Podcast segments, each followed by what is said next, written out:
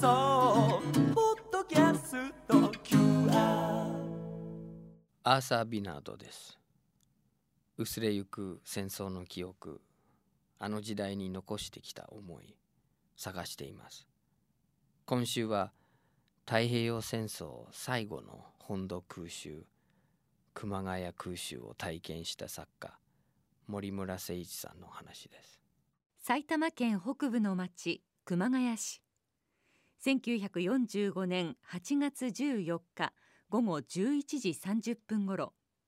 昼を欺く照明弾とともに激しい焼夷弾の雨がこの町を襲いました。瞬く間に火の海と化し傷つき逃げ惑う人々。市街地の3分の2を焼き尽くし266名が犠牲となりました。火がようやく消えたのは15日午後5時ごろ玉音放送が流された後のことでした。森村さん今日は本当にありがとうございます。いえいえこちらこそありがたい。しあのそれに会いたかったから。本当なんかまたあのお話聞きたいなとずっと思っていて今日それが実現してとっても嬉しいです。70年前の8月14日その時点で森村さんは12歳そうですね12ね、うん、日本でいうね、えー中学校になってるんですもう。あの一つ言えるのは日本人はね戦争に慣れてきてるんですよ。なるほど。だからね一番比べると分かりやすいのはね東日本大震災の場合一夜明けると今まで非常に平和なね幸せな生活を送ってた人たちが全てを失ってる。家族もいない。それから郷里もない。仕事。それから財産もう全部失っちゃってる。ところがあの僕らの場合はね空襲警報が発令されたら防空壕の中に逃げるとかそういう訓練毎日してるし食うものは食わなくても生きていける。つまり慣れてるわけですね。もうこれで戦争が終わるとかっていうはい。ことを感じてました、感じました。あのあまだその時はね、えー戦争が今日終わるとは気が付かなかった。ただね私の家はねあの当時ねあのタクシー会社やってたんですよ父親が。ほんでアメ車のねあのいわゆるオールズモビルとかねダッチとかね3台ほど買ってねそれで運転手雇ってタクシー会社やってたそれでね、えー昭和19年だし昭和19年。えー1944年、でもうもうもうあのもう言うならもう土壇場に来てるわけですよ。でその時にね軍が突然来てね車を全部挑発してきちゃったのあの軍がもう没収っていうか。没収。でね1台1100円ぐらいする車をね70円くれるんですよ金。だからその強奪ではないと。で親父怒ってねこれが軍の正体なんだと。お前よく見とけと。あいつらそういうあれでね全部国のためと言いながら国民から全部と持ってっちゃうと。あの私の家はねそういう自動車やってたから学徒出陣のねパレードに参加した大学生がの一部が、えー私の家によく遊びに来た見習い士官になってで彼らはねその状況をよく知ってるわけですね。ほいで「坊や」って言って僕のことね「坊や」って言って「頑張れ」と「この戦争は間もなく終わる」と。ええところが我々もねうっかりできないんです。なぜかというとね14歳でねあの少年兵なんですよ。それでその挑発に来るんです徴用に子供を。それでお前んとこの学校はあのまだね満たしていないともっと出せとかねそれからクラスに来てねこのクラスはまだ一人も出ていないと。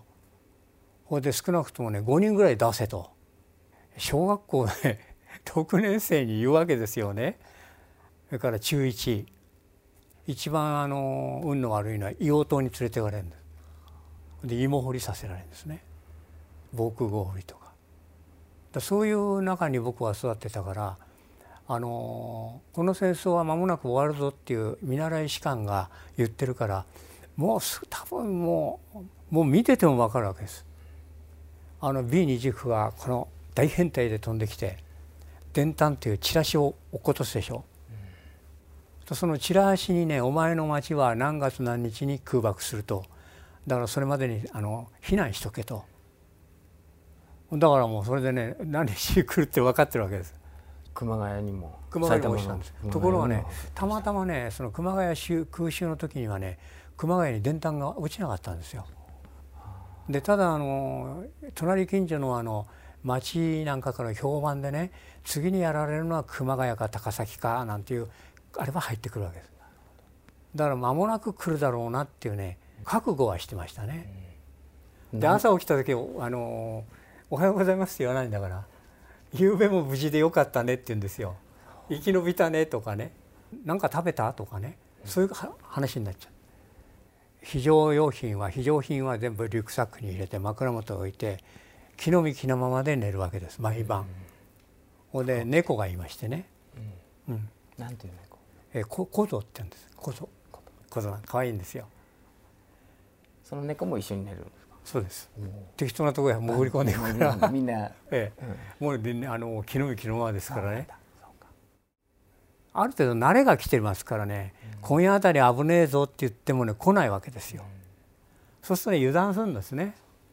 で次に来てももう何もねえだろうと、ええ、例えば熊谷のあの陸軍飛行場があったんだけどそこにはもう何のあの兵器も置いてないし高射砲もないしこんなとこ爆撃に来ないだろうとただあの近くに太田っていう町があってそこにねゼロ戦のねあの工場があったんですよ。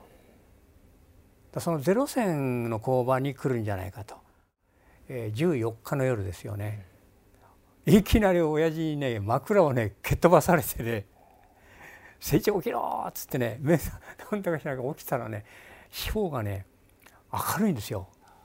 うん、で来たよ来たよと。ほでも気の向きのままとにかく母校が入れとそれで母校が入ったモロトフのパンカゴっていうね焼夷弾を落とすんですよ。パンカゴのような中にね50発以上のね焼夷弾を乗っけたのがこうずっと落っこってきて途中でパカーって開いてね50数発がこう散らばるわけです。ほんで地上にパッと落っこちるとブワッとこう炎が広がるわけです。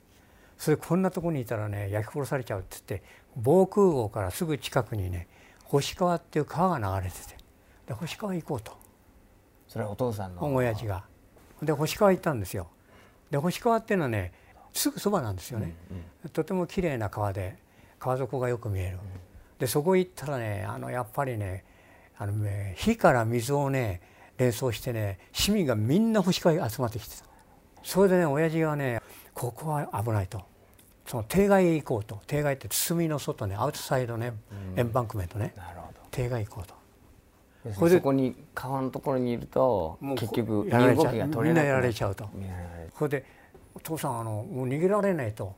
あの全部にこう火の壁で。う火の壁で。火の壁で。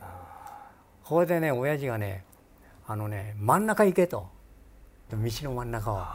10階のあるじゃない？こう水がこう割れるとこモーゼのモーゼの10階あの公海を分けた、ええ。そうそうあの水を。うん。あれがねこの火の壁がねこう分かれてるように見えるんですよ。火の壁突っ切れって親父が言ってね。それで親父が先頭に立ってそれで火の壁の真ん中をね、家族6人でかけてってその後がねちょっとすごいあのことが起きちゃったんだけど、この火の壁がこうこうあるでしょこうあってね、こうあってここをこう行くわけですね。でここにね新幹線今の新幹線が走ってるんですよ。電車の線路があって、ええでこの線路を横切ると,、えー、と桑畑になっててここまで行けば大丈夫だと。それでこの辺行った時に、真ん中あたり、ええ行った時に妹がね「お兄ちゃん小僧がいないよ」って言い出したの。猫。猫が。猫置いてきちゃった。ええ。っていうかはぐれた。それでね我が家にとってね小僧はねもう家族以上なのよね。うん、喧嘩してもね仲裁に来るような猫でね、それで妹はね戻る戻ろうとしたわけ。ほう親父がねあの時の親父の顔を僕はよく覚えてるけどねもう悪鬼のようなねものすごい悪い鬼ですね、か顔してね妹の手ガーッて捕まえてねとにかく逃げろっつってね妹が「嫌だ嫌だ嫌だ嫌だ」って言ってるのに妹は6歳ぐらいなんだ暴れるのをねぶん殴って 親父が「死ぬぞ!」って言ってねあの時の親父父親の顔ねもう怖かったですよ僕は。それでもうね妹が泣き叫ぶ中をねそのおふくろがね「小僧は利口な猫だから一人で逃げてる」って言って言って「嘘だ嘘だ嘘だ」ってほんで戻ったら絶対死んじゃいますよね。それで父親に手引っ張られて、まあ、妹も我々も命拾いしたんだけど妹はね半年ぐらい父親と話しなかったですね。でもお父様はモーゼですよ。え一家のそのの。命をえ救うためにええ。後悔をまあ後悔じゃなくて火の海をうそう、えすごいですね。えで親父がね一番ね怖がったのはねあの当時は新型爆弾って言うんですよ。まあ、原爆原爆ってあれがないから。でこれももしかするとね新型爆弾かもしれないからとにかくね遮蔽物のね影に行けと。でこの後バーって来るかもしれない。桑葉桑畑でねこう溝があるんです溝が。こうね。で溝の下にこうやってると、えー20分ぐらいあったかな。で親父がこれは新型爆弾じゃないと。あのーいわゆる焼夷弾だからもう大丈夫だと。それであの町の方を見てて「お誠一」っつって「よく見とけ」と「お前の町が燃えてるんだ」と「ええよく見とけ」ってそれはすごかったですよね。そのスペクタクルシーンの中をね B 軸がガーッと低空で来るんですよね。B 軸は低空で来ないんですよ普通は。ね、ところがもう反撃能力がもう日本にないっていうそれから熊谷はもう何もないと。だからね低空で来るんですね。僕は見なかったけど人によってはねパイロットの顔が見えたって言いますね。もう火で明るいし。そうそうそうそうそう、ええ、翌日になりましてねその夜は桑畑で桑畑で過ごしたんです。で雨が降りましてね火災によってねあのこう空気が温められてね雨になるんですよ。それでかなり鎮火したんですけどね。まだもうもうもうと煙が出てるんだけども。でところがねあれはね僕も初めて経験したんだけど自分の家に帰るってことはね何でもないことなんですよね。ところがね一望のね焦土になるとねあれがないんですよ目印がなくなっちゃった。平野ですからね熊谷は。だ凹凸もあんまりないしねあの木という木はみんな倒れちゃってるし電信柱も倒れちゃってるどこに俺の家があるか分かんなくなって川沿いにね星川沿いにずーっと行った時にねこの下流の方に下っていった時にもうぎょっとしたのはねあの川底がねあの見えない。あの死体で。死死類々としてて。でその死体がねあのね生きてるように見えるんですよ。要するに黒焦げになってない。全然なってない。なぜかっていうとねき窒息しちゃったの、川に逃げて、うん、川に逃げて煙で。だから全然ねあの遺体がね損傷してないんですよ。今度こう3人ぐらいつこうね。重なって重なって。亡くなった人ええ、であの小さな川だから流れない。だからそれがねものすごくね残酷に見えたですね。ここでまああの朝のね光がこう輝いてきてねいつもと同じような太陽が出てきてる。でその中でね知ってる顔がうんといるんですよ。知ってる子「あれなんとかちゃんだよ」とかね「ももちゃんがいるよ」とかね「あらすーちゃんがいる」とかね「生きてんじゃないの?」って言った。ら「いやみんな死んでるぞ」って言って。その時に僕はねあのもう小説がすごく好きだったからこの風景をねあの書きたいと思ったんです。それも当社版やなんかでなくてねちゃんとした本で書きたいと思って亡くなった人に対する思い出もあるんですよね、そういうことがねまだねそこまで思いが及ばなかった。ただねあの戦争ってこういうことなのかって。それでね親父が言うんですよ「お前なここにあの時残ってたお前あれになるぞ」って言ったお前たちあれになったって。俺もそうだと、うん、あの時ね小僧が命をねあのかけてくれたって、うん、小僧にね「ありがとうって言え」って言って。で親父泣いてましたねその時。うん、で妹知らんかこんな顔してた。ポツダム宣言の受諾は実は14日にもう連合国に伝わってるし、え森村さんが体験した空襲は戦争がもう終わってから。終わってからなんですよね、ええ。終わった後なんですよね、え意味ないんですよ。全く意味ない、聞くとなんかムカつきますよね、ええ。あのねいくつかのね説はあるんですよ。まず一番大きな説はね熊谷の空爆に参加したパイロットの言葉なんだけど要するに8月14日の夜ねまであと1日だともうポツダム宣言出しててね日本はもうもう断末魔に来てると。だけどキリが良くないとダメ押しだっていうことでねダメ押しでじゃあ熊谷やろうかってあの反撃能力が熊谷あたりが一番ないと。で2番目はねあの連絡不行き届きっていう説もあるんですよ。熊谷のねあの市でねちょっと抗議したようなんですよね。アメリカに。原爆を落としたからこんな戦争はもうそこで終わりにしようと。それで救われた人が何百万人もいるんだと。そういう言い抜けをしながらねえなんで戦争が終わったの分かっていながら熊谷市民200何十人を殺したのかっていうことを問いただしたわけですよね。234人ですねそれでこれにね市外の人間混ぜると、えー、300人近くなんで死者が。これ言ってそれでアメリカの方もちょっと困ったと思うんだけど、うん、あの答えられないね。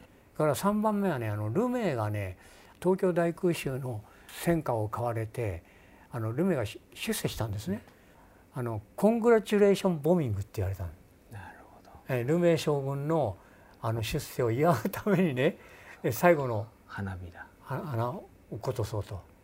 それでそれがあの一挙両得で B29 の基地にね焼夷弾がうんと余っちゃったの。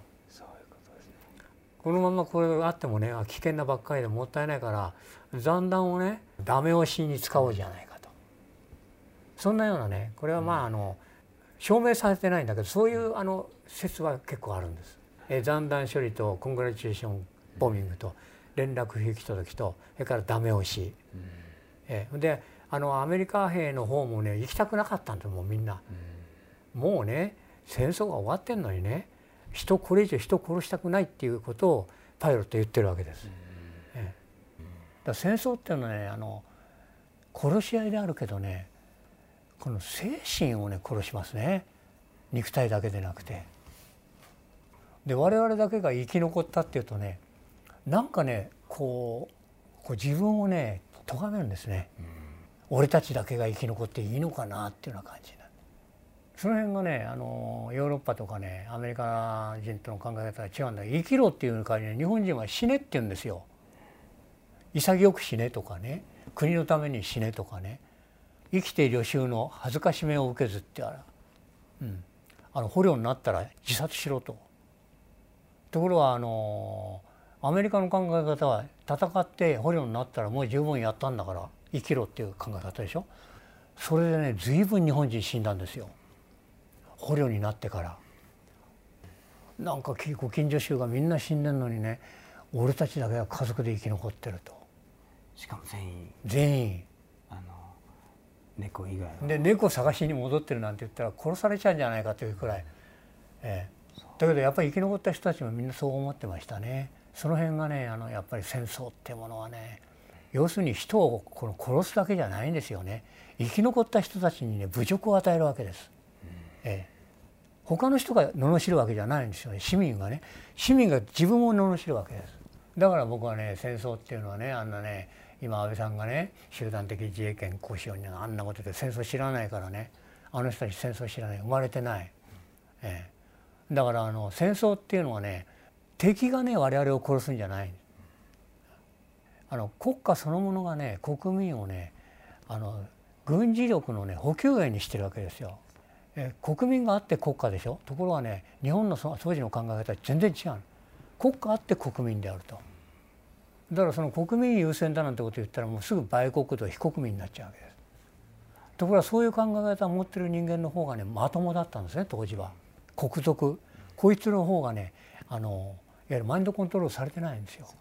国家にねあの自分の人生をね壊されちゃってんだ、うん、男は20代になったら戦争行く以外にないんだ兵隊になる以外にないだ。から選択の余地がないわけですよね。カメラマンになりたいとか漫画家になりたいとかねあのコックやりたいとかみんないろんなものがあるじゃないですか。ところがそれをねもうあの昭和20年以前はですね選択が許されない。人生の選択が。敵がね殺す前に国民が自分の人生を破壊されるんだと。本当に戦争間際の頃っていうのはね国民をね義勇軍にしちゃったんですよ全部。うんで竹槍を持たせてね藁人形でこれやらせるわけ。でいくらねあの素直な国民でも分かるわけですよ。戦艦とか B29 とか航空母艦で来るのに、ね、竹槍でどうやってやるんだってでそれを軍部が押し付けた国民を愚弄するんですね、あの権力者っていうのは。8月15日に正午から放送が始まりましたね、その時は家も焼かれて町もくすぶっていて森村さんたちはどこで聞いたんですか？あの自宅のね焼け跡のねそばで聞いたんです。でまあ暑いんですよねまだ焦土だから。ラジオあったんですか？ラジオがね通りを隔ててね真向かいのねあれが焼け残ったの。でそこの家でねあのラジオをね大きく聞かせてくれたの。お隣がねあの料亭だったんですよ。木があったんですね。ええ、そんなんで焼け残ってね。でお隣さんのラジオでいわゆる天皇陛下のねお言葉がぐーっとくるわけですね。直がね小食っていうのかな。でその時に何言ってるかよく分かんないんだけど戦争終わったってことは分かったですね。通りに出ましてね。家の中に入れないですからまだ。くすぶってますからね。立って聞いたんですか？立って聞いてました。あのみんなやっぱりね天皇の小食っていうとみんなこうなってますね。ほ、いで私はあの別に天皇陛下に対して忠誠誓ってなかったから子供だからよく分かんないし、だから僕はあの本をね本が好きだったんでその天皇陛下の言う言葉が大体分かって大人はね結構泣いてましたね。でうちの親父はね全然泣いてなかった。で笑いもしなかったけど笑ったらやばいから。で僕はねすごく嬉しかったです。本が読めるって。で当時ね僕はあの町でも有名なね読書少年だったんですよ。熊谷ええ、切ってのもうかなり有名になったんですよ。とにかくね図書館によく通っててね。で図書館はね当時ねエンターテインメントは置いてないんですよ。探偵小説とかそういうの置いてない。ところがねその中にねあの例えばアメリカ文学とかねフランス文学とか入ってるでしょ？適正文学って呼んだんだけど、文学だけはねずっと残ってて。エドモン・ダンテスが出てくる復讐の話、うん、モンテ・クリスト博、はい。あれなんかね面白くてね。これで図書館で借りてさて夜よゆっくり思うと思うと警戒警報発令なんです。毎晩、と警戒警報になると、ね、全部電気消さなきゃいけない、でただね一つぐらいは残してねこうねカバーすればいいんです、とかね空襲警報発令になるとね完全に消さなきゃいけない。つまりこれから楽しみにしてんのにっつってこれからはね好きなだけ本読めんなと。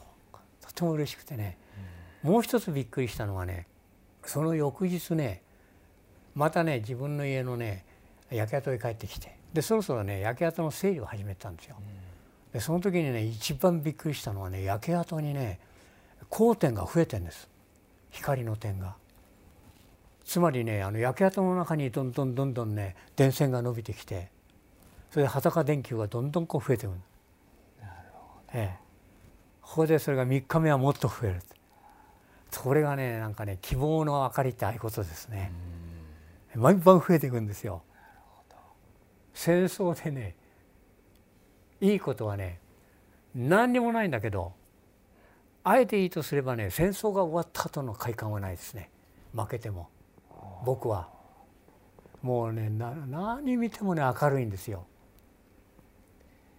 だから今はねあのそういうね何何から何までねあの特別機密保護法案から始まってどんどんどんどんねこの戦争に近づいてるでしょう、うん、そうすると、ね、あの当時思い出しますね日本がなんかどんどん暗くなっていくって感じがする、うん、であの当時の8月15日からあとはあの食べるものはない着るものもない住む家もないけどなんか明るいんです、うん、で希望がある。これでどんどんどんどんこう上がっていくって。今なんかどんどんどんどん下がっていってね薄暗いっていうような感じしますね。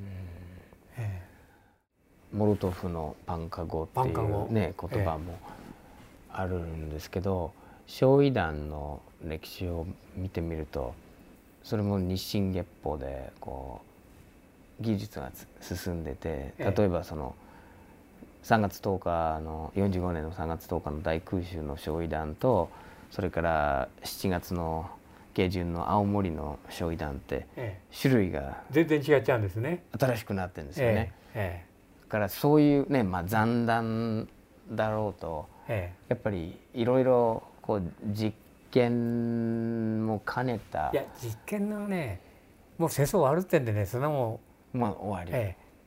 あの要するに基地に置いとくとは危険だしそうどうせあの遊びに行くんだったら持ってって向こうこうときゃいいじゃないかと。そうですその程度のね考え方だったんですね。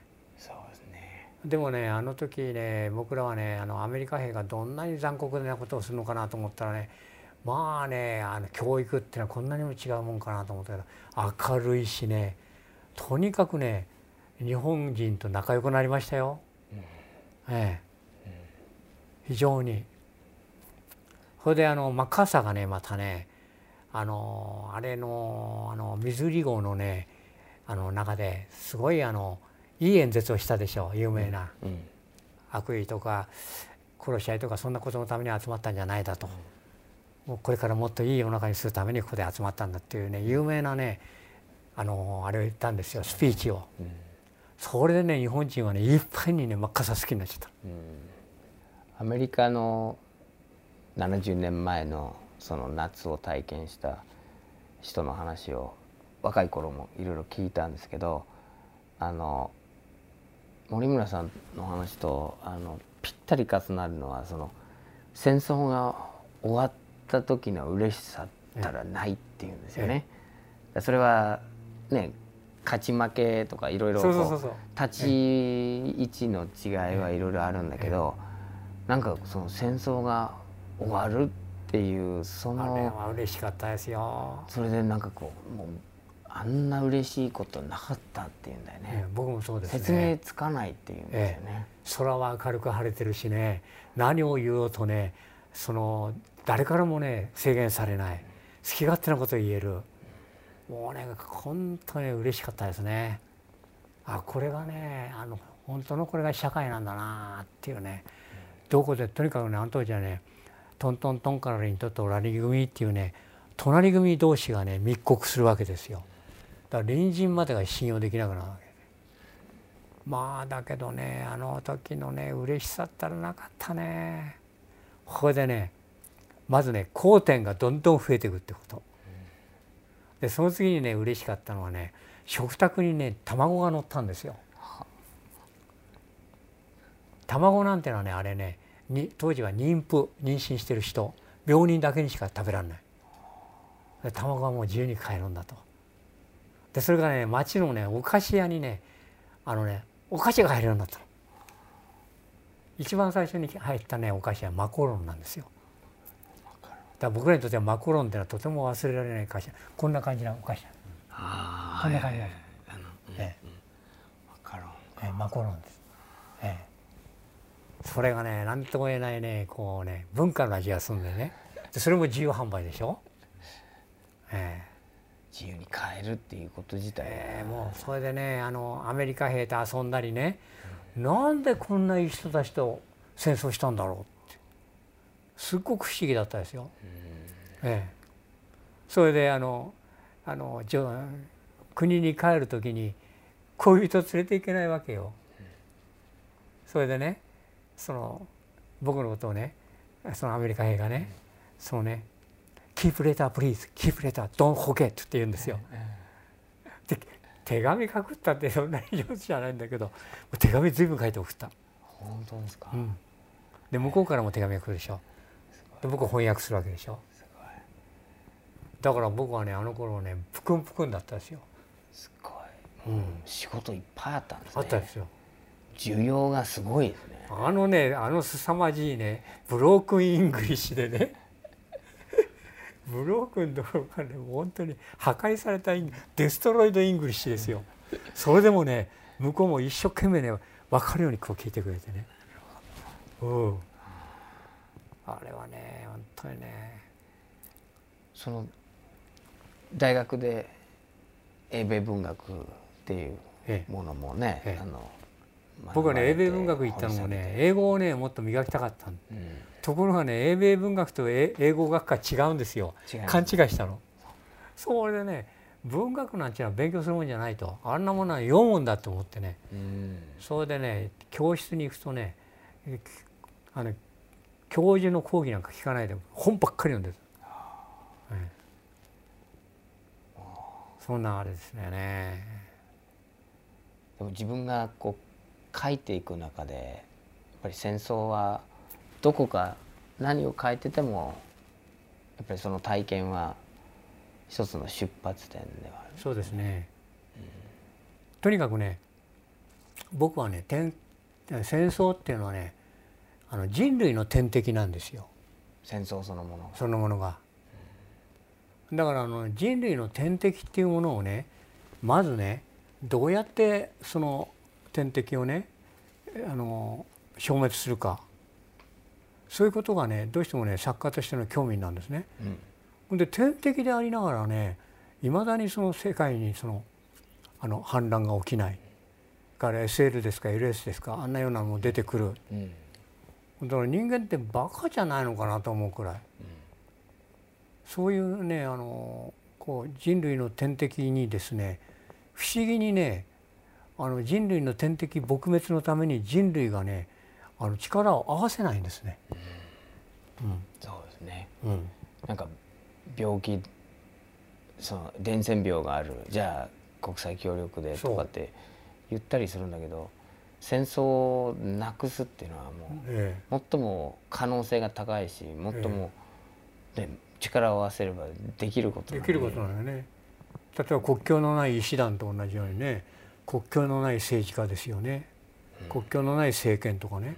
ところがねあの大体戦争で一番ねあのお大きな動機っていうのはねあの戦争を仕掛ける国の意思をね相手国に強制するのが大体一番多いんですよね。A 国なら A 国の意思を B 国に強制すると。と当然 B 国はどうぞどうぞとは言わない。とそこで戦争が起きるわけでしょ。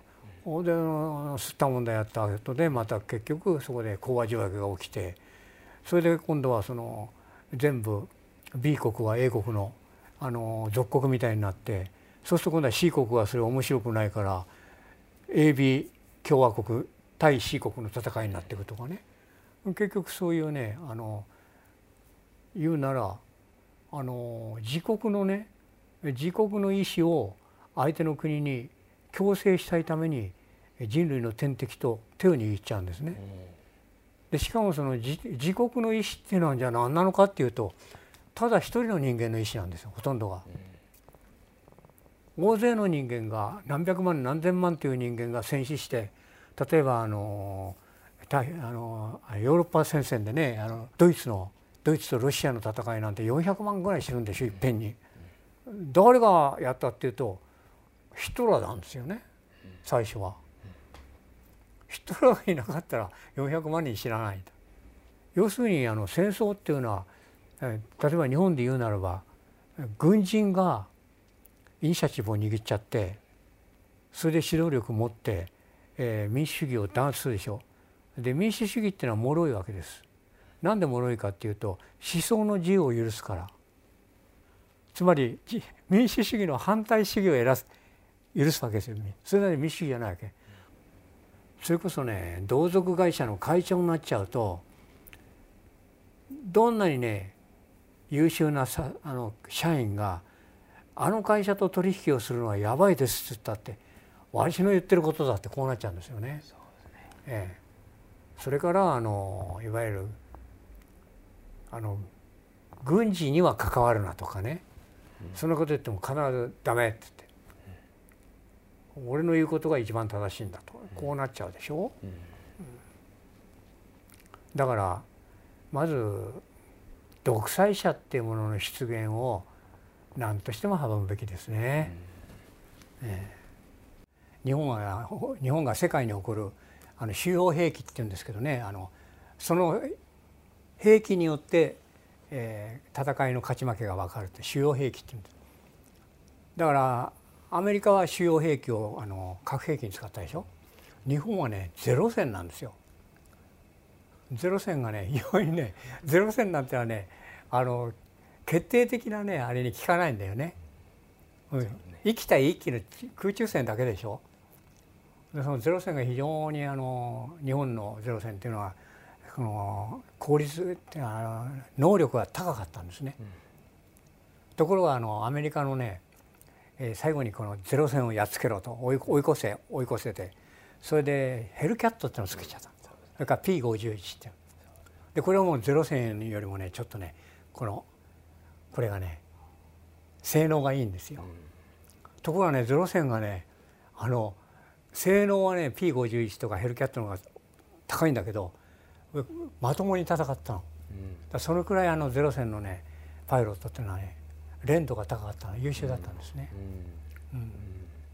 でところがあのその終戦後終戦近くになった時にあれをね年齢年齢で表したんです。で今の日本のゼロ戦は90歳だと。で米軍のね P51 これ陸軍用ですねからヘルキャットは海軍これはね20歳だと。だから20歳に対して90何歳とかっていうね老気がまともに戦ったわけですよ。でいかにあの当時のゼロ戦のパイロットってすごかったかなって。それから国力でいうと40倍だとそういう戦争をやったわけですよね。バカでなかったらそんな戦争しませんね。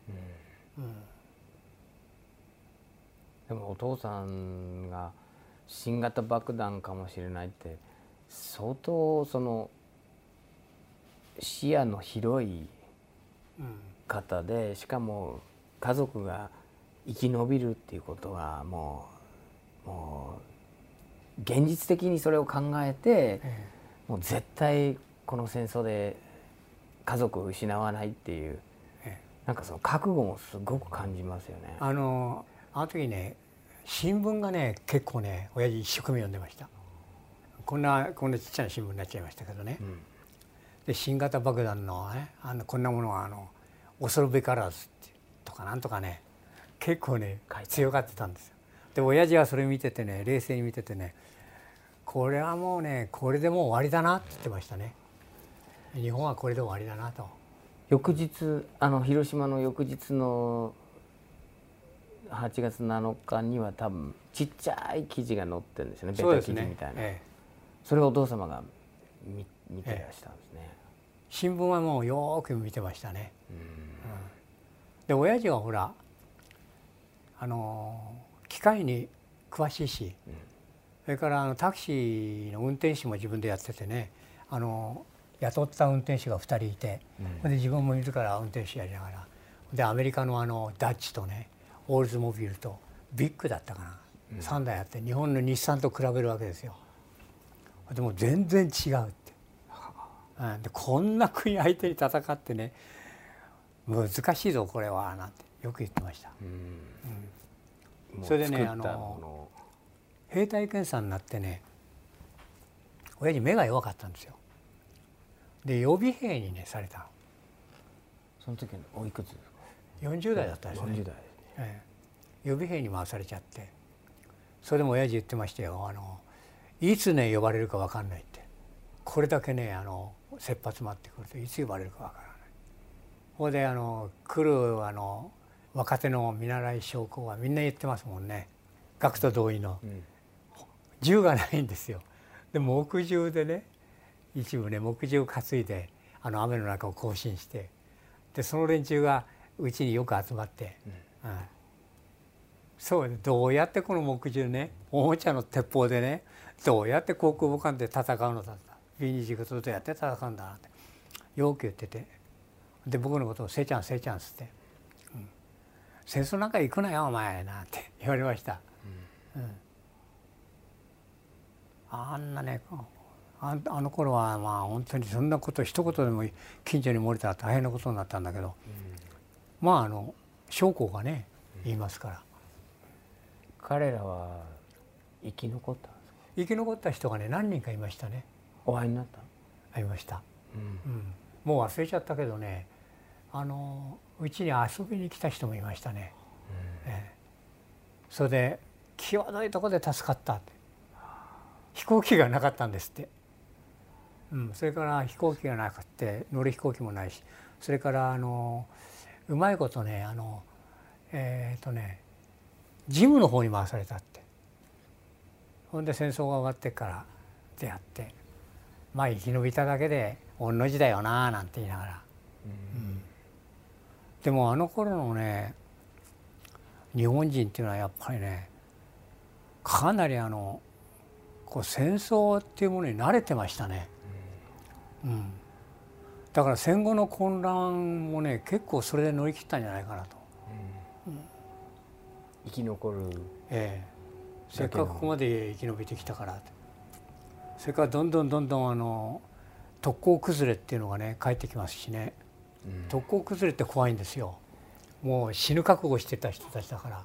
それがあのグレン隊の親分になったり 暴力団に入っちゃったり、そういうのもいたし、たくましいですよね。え特攻で。もえだからもう特攻であの特攻隊に入ってでいつ出撃かなって待ってたんだけどもう飛行機がなくなっちゃった。ほんで基地でゴロゴロしていてほんで戦争が終わっちゃって。そうするとねあの人たちっていうのは振り上げた拳がね下ろす場所がないからそれでなんかこう死に遅れたっていう人もいたし、うん、だからしばらくはねね戦争が終わってものすごく喜んだ人たちが圧倒的に多かったんだけどあの戦友たちを殺しちゃって自分たちだけが生き残ったのが恥ずかしいっていう人もあの福音軍人にはいましたね。ね。出版社でもね最後のね海軍兵学校とか陸軍士官学校のね最後の卒業生であのいわゆるあの出版社にまた戻ってきてうんそれであの編集者になったと、うん。そういう人たちは割合あの客観的に見ててね。でこれからだと日本はって。だからこれからの問題はねいわゆる戦争を知らない人と戦争を知ってる人間とがねこう反比例的になってくるわけですよ。うん、戦争を知知らない人の方がどんどんどんどん増えてくるに従って戦争を知ってる人の方が同じ数ならいいんだけどどんどんこうなっていくわけですよ。これ怖いですね。だから安倍さんのようにですね戦争っていうものは抑止力とかなんかあんなことばっかり言ってるけど抑止力云々の前にあの国民のですねあの人生が破壊されていくわけですね。でもともとあの中国のね台頭っていうのは非常に日本の台頭によく似てるんですよ。うん日本はあのちょうどあの明治政府からあのいわゆる大正リベラルっつって結構リベラル的なとこがあってそれから2.26かなあれを得て軍国主義にどんどんどんどん変わってきたわけです陸軍が強かったんです。ここで日本の軍事力はどんどんどんどん強くなってきたんで特にあのアメリカとイギリスがですね特にアメリカがね日本を脅威に見たんです。ええ特にあの中国大陸にね日本の兵隊が派遣されて中国を日本のものになりそうだと。そうなるとアメリカから見た場合に日本が厄介な敵になるわけですよ。でアメリカの方で日本に対して中国から撤兵しろと。撤兵しなければ日本に対してですねあの今までの軍事物資とかあの生活物資は全部カットすると。あつまりあ燃料とか食料とかも送らないと、経済封鎖。ええ、経済封鎖です。で非常にそれがね今のね中国の台頭であの頃は日本はね陸軍がどんどんどんどん強くなっていった。で今はねあの海軍ですね中国は。中国の海軍力がどんどんどんどん高くなっていくと。でなんで安倍さんもアメリカもあんなにあの言い過ごかっていうとあの軍事力っていうのは今今仮に戦争が始まったら圧倒的に強いと思いますねこっちが。うん、連度が低いから中国は。ところがあと10年経つとね中国の方連度がね高くなってきて相当な軍事力になると思うんですよね。だからそれをねあの恐れるわけです。やるなら今のうちじゃないかというようなね。でも戦争やったら経済は破綻しますよね。破綻しますね。一瞬にしてもえ。経済は破綻しますね。それは望んでないでしょうね。望んでない。全然望んでない。ただあの、えー、軍事力があまりなくていわゆる軍事的にあの白の国家っていうのは世界各国がまともなあのあの商取引をしないんですよね。だから日本が今までこれだけあの戦後どんどんどんどん経済成長してきたのはアメリカの核の傘の中に入ってたから。とアメリカの傘から外れてれば日本はいわゆるあの軍事力全然持ってない。せいぜい自衛隊ですね、まだ警察予備隊って呼んでるくらい。そういうあのいわゆる明日どうなるかわからないような国家とあの軍事的な力のない国家とあの世界のあのいわゆるあの列強って言われる国家は取引しない。うん。そういう意味でアメリカの核の傘の下に入ってるっていうのは日本が選んだね一番賢明なね選択だったですね。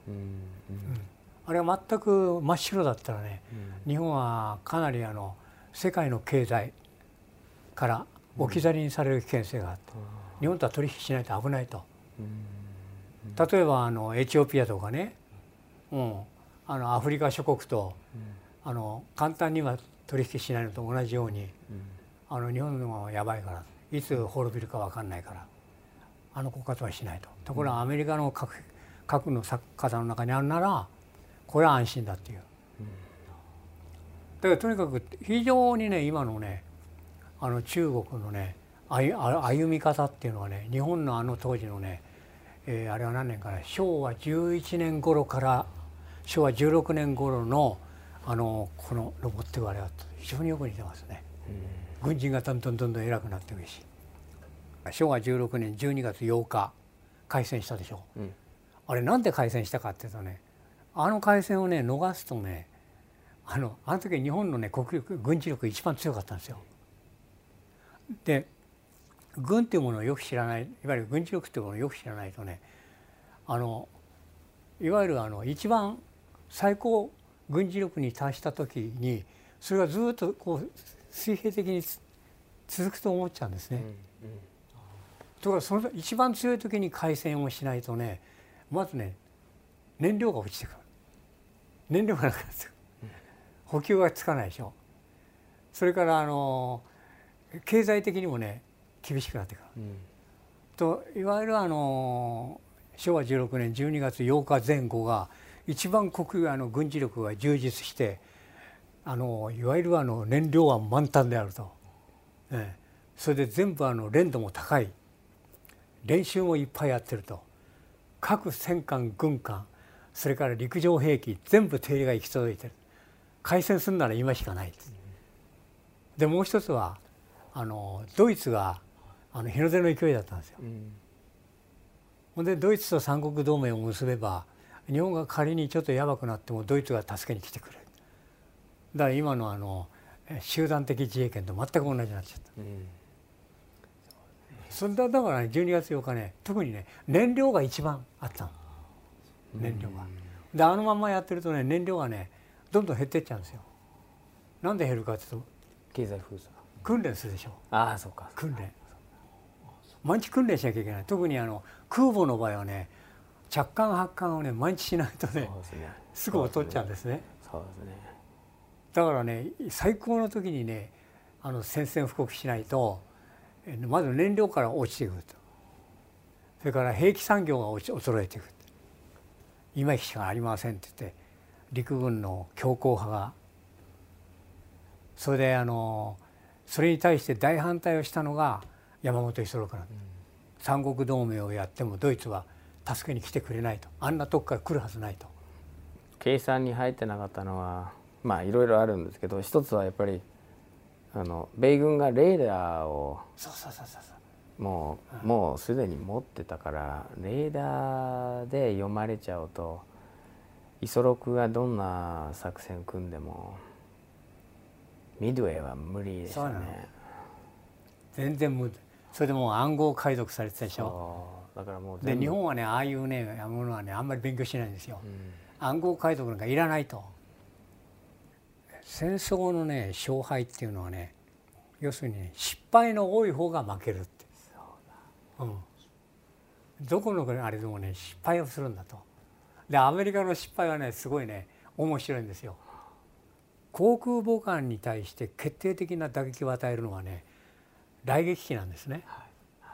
戦闘機は全然ねそんなあれ持ってないと。ころがね雷撃機だけでいくとねあの何百250キロ爆弾なんて抱えてるから戦闘機にいいようにやられちゃうわけですね。羊に対して狼が襲うようなもんそれだから必ずね雷撃機が出撃する場合は戦闘機が護衛しなきゃいけないんですよね。ところがアメリカ海軍の場合ね戦闘機とねそれから雷撃機がね別々の航空母艦から発艦してね途中で迷子になっちゃったの。で戦闘機がうろうろしてる間に雷撃機が日本のね空母のとこに到達しちゃってねそれでいいように落とされちゃったんですよ。日本のゼロ戦に。ええ、羊が何のねあのガードもなくてきてめちゃくちゃにやられちゃって、ええ、それでもってあの日本軍はそこで舞い上がっちゃったわけ。やれるんだ。勝てるんだって、勝てるって。ところがねな来撃機なんか何度落っことしたってまだ後からねあのいわゆるあの 3, 3隻あったわけです向こうは。日本日本は4隻あったんですよね、うんうん、それでもうあのとにかく爆撃機出してと。雷撃機ももう出ちゃって雷撃機全部やられちゃったからとにかく爆撃機出そうと。雷撃機っていうのはご存知のようにあのこう横から攻撃するんですよ、うんうん、爆撃機は上から落っことするんですね、うん、で横から攻撃するから船がこう長いから命中率が高い、うん、雷撃機は、うん、とは雷撃機全滅。それで爆撃機から来てそれがね3隻に全部当たっちゃったうん、それでその時に飛龍っていうあの山口左門少将が、うん、あのとにかくあのとにかく発艦しろって言ってたのも赤木さんがね全部修行してからなんその時に爆撃機が来ちゃったそれであのあれがまたね悲壮なね話でねあのいわゆるあの日本のねあの戦闘機がね降り場所がなくなっちゃったんですよ。うん、それであの飛龍の山口左門少将の航空母艦に全部降りたそれで一艦対ね三艦の戦いになったわけそれであのいわゆる山山山口左門少将は奮戦したんですよね。でヨークタウンとねヨークタウンをね大破しちゃった、はあ。うん、反撃して、うん、でそれでもねまだね我が艦は今やね3対1で向かい合ってると。ところがそれで2対1にしたから今度はね勝機は我が方にもあると。だ第二第二攻撃隊を出せばあの1対1になると、うん、ところがねそこでねあのちょっとねあのあれなんだねあの人間味を出しちゃったの山口左門が、うん、つまりあのヨークタウンを爆撃に攻撃に行ってヨークタウンが大破しちゃったのね。だそれをねあの大破したのをね強沈したっていうふうに見たのよ。ほんで遺跡は沈んだと。だから今や2対1だから勝ち目はないことはないと。でちょっと気抜いててねこれでそこへ降りてきたあのゼロ戦隊とそれから来撃隊がかなり打ち減らされていたんだけど降りてきて。それ降りてきた人たちが別に怪我もしてないんだけどもうね眠っちゃうんだよね疲れ切ってて。で彼らにねまだ20歳前後の彼らにねまたねこのね来てもう何としてもねあの見るに忍びないと。とにかく飯を食わせてね 一眠りさせてから出そうと、うん、それを出しちゃってその間にあのミッチェルだったかな。第二あれがヨークタウンでなくてあれなんだっけなあのもう一つのあれからこう飛んできたので見つかっちゃって。それで飛龍が沈んじゃった、そういうねあれがあって。つまり失発の失敗の多い方が負けると、うん、アメリカの方は最初戦闘機と 雷撃機が迷子になっちゃったってことすごい失敗ですよね。すごい失敗、ええ。で日本はあれですよね。収容してからだとこれがまたすごい失敗だ、うそれからもう一つはねあの日本はね偵察ってものにあのかなり軽視してたんです。だお互いにあの航空母艦同士死の戦いっていうのはあの早く発見した方が勝つわけですよね。でねアメリカはね42機出したの。偵察機を。日本何機出したと思います？日本はねとにかく攻撃中心主義なんですよ。じゃあ10機も出してないの。10機も出してない。7機。アメリカは42機ですよ。で42機対ね7機だからねいわゆるそのこう届かないところがいっぱいあるわけですよね。だからその40 42対7機のあれが出てきちゃって。しかもレーダー持ってレーダーええ。うん。それでもう一つはね山本五十六の大失敗なんだけどね。山本五十六はねあの米国のね機動部隊のねあの機動部隊っていうのはあの航空母艦が入ってる艦隊のことを機動部隊って言うんですけど。その位置をねあの米軍よりも早く察知してたの。うん、でそれをねあの知らせなかったの。あれにあの赤城に。なるほどでなんで知らせなかったかっていうと発信源をあ悟られるんで悟られる知らせないと。ほんでその間にごちゃごちゃやってて映画でもよくあるでしょら雷撃機からあの爆弾に変えて変えた途端に敵機接近してまた雷撃機に変えるとか。1時間かかるんですってねあれ。あの取り替えるのに。はあ。あそうか。あそういうねあのもたもたが。もたもたしてて。だからねあのそれでもっとすごいのは正正規空母って言うんだけど正規空母を日本は 4, 4隻失っちゃった、うん。でアメリカはあのヨークタウン1隻を失ってもうボロボロになっちゃって。それであの帰ってきた時にね隠しに隠したわけ。あのいわゆるミートウェイで。この間話してたでしょ、うんうんうんね。隠し抜いちゃったわけ。それでね日本全国でねあのミッドウェイで大戦果って言ったのよ。大惨敗だったの。これであの提灯行行列が全国のね都市でやっててもうもう万歳万歳だったの。とんでもないことつまりそういうあの失敗だらけだったんです。失敗隠すともっと失敗するんだよね、だからその中でよく出てくるのはあの全滅なんて言わないね。玉砕とかね、うん。みんな言い換えて。若干っていうのは惨敗だったかな。我が方の損害軽微なりっていうのはねすごい大きいんですよね。で我が方の損害若干っていうとねこれも大惨敗なのそうやってね。それも国民を愚弄してたわけ。愚労してるっていうことだよね、それでえ退却したって言わないんですよね。そうですね。転身っつって。転身したってとかだんだん分かってくるわけで国民に。そうですね。転身っていうのはああまた負けたなっていうのは、ああ。言い換えてるだけだからね。だからそういうあのいわゆる戦争ってものがねあの非常にそういう中でいろんなドラマがあるわけですよ。でその戦場の中で結構人間味のあるドラマも起きるわけですよね。で特にあの海軍の戦いっていうのは白兵戦がないから残酷性がないんですよ海軍の戦いは。陸軍の戦いっていうのはもう拳銃でこうね格闘したりあれ切りっこしたりね。すごい残酷ですけどね。だからそういうあの戦争戦場がまた全然違っちゃってるとか。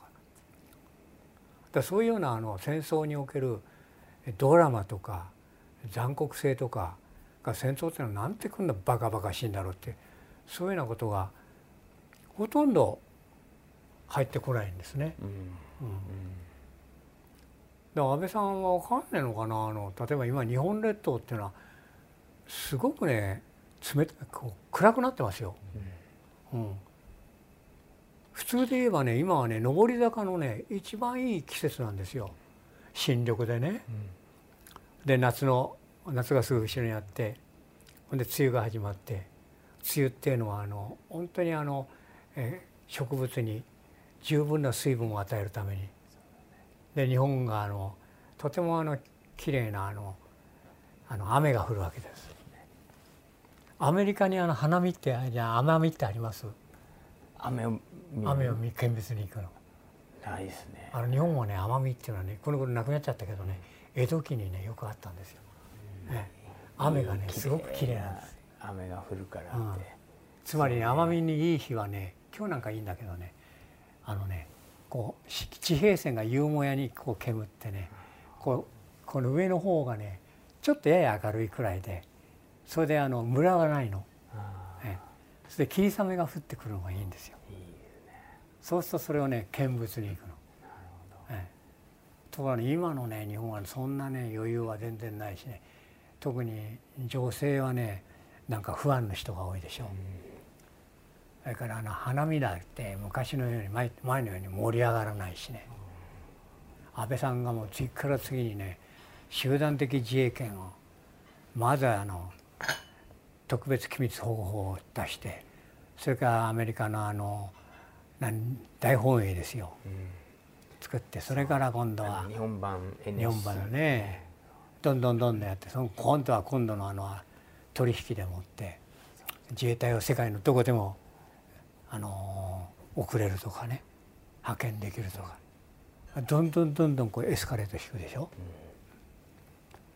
でそれをねあの何とも思わない、うん、抑止力が強くなってるとか、うん。それから私が言ってることはもう抽象性じゃないんだと。抽象的じゃないと。もうすぐそこに迫ってることを話してるんだと。それをねこれねお前さんの方がよっぽど抽象的なことを喋ってんじゃないかと。例えばねあの人がよく言う言葉はあの言うならアメリカの船にあの日本海における日本人が乗っかってそれでその攻撃を受けてると。ただその自衛隊がねそれを助けに行くって。そのおかげであバカじゃないかなと。アメリカの船にねアメリカの軍艦にね日本人が乗るんだったらそばにいる自衛隊に乗りますよ。そう 大体それでねアメリカのねあの軍艦が日本海にそう簡単に入ってこないもん。うん、せいぜいあの太平洋ですよ。日本海にねアメリカの軍艦がこう入ってきてねそれでちょっとあの雰囲気が良くないからっつって日本人をアメリカの軍艦の中に収容することなんてのはまあ極めて少ない確率でしょ？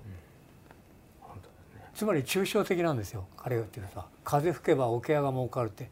そんな感じな、うん。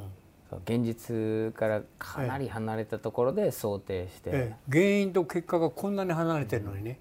それを無理やりにこうくっつけてるでしょ、例えば僕はねあの学校行く時身体検査なんですよ。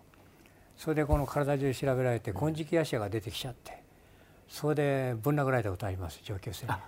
検査で、持ってた？あの、ええあの学校に持ってきちゃいけないんですよ貴様って言われてねこのこの非常時に文弱な文弱って言うんです。はあ。